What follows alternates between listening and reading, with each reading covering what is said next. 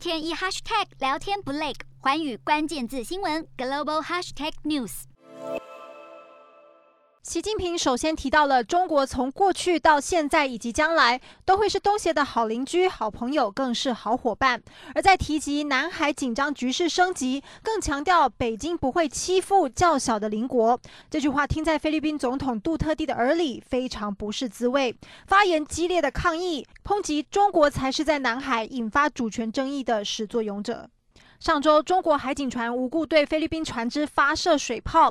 虽然中国政府声称菲国是非法进入中方海域，但杜特蒂认为中国强权的态度就是个问题。对于不寻求霸权、欺负小国，不能只是说说，法治才是解决问题的唯一途径。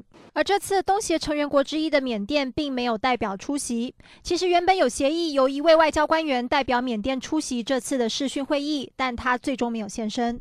缅甸军政府没有对此发表评论。据传，中国曾经游说东协允许敏昂来出席，但遭到东协成员国强烈反对。这是在缅甸军政府主政下，缅甸又再次被排除在东协的峰会之外。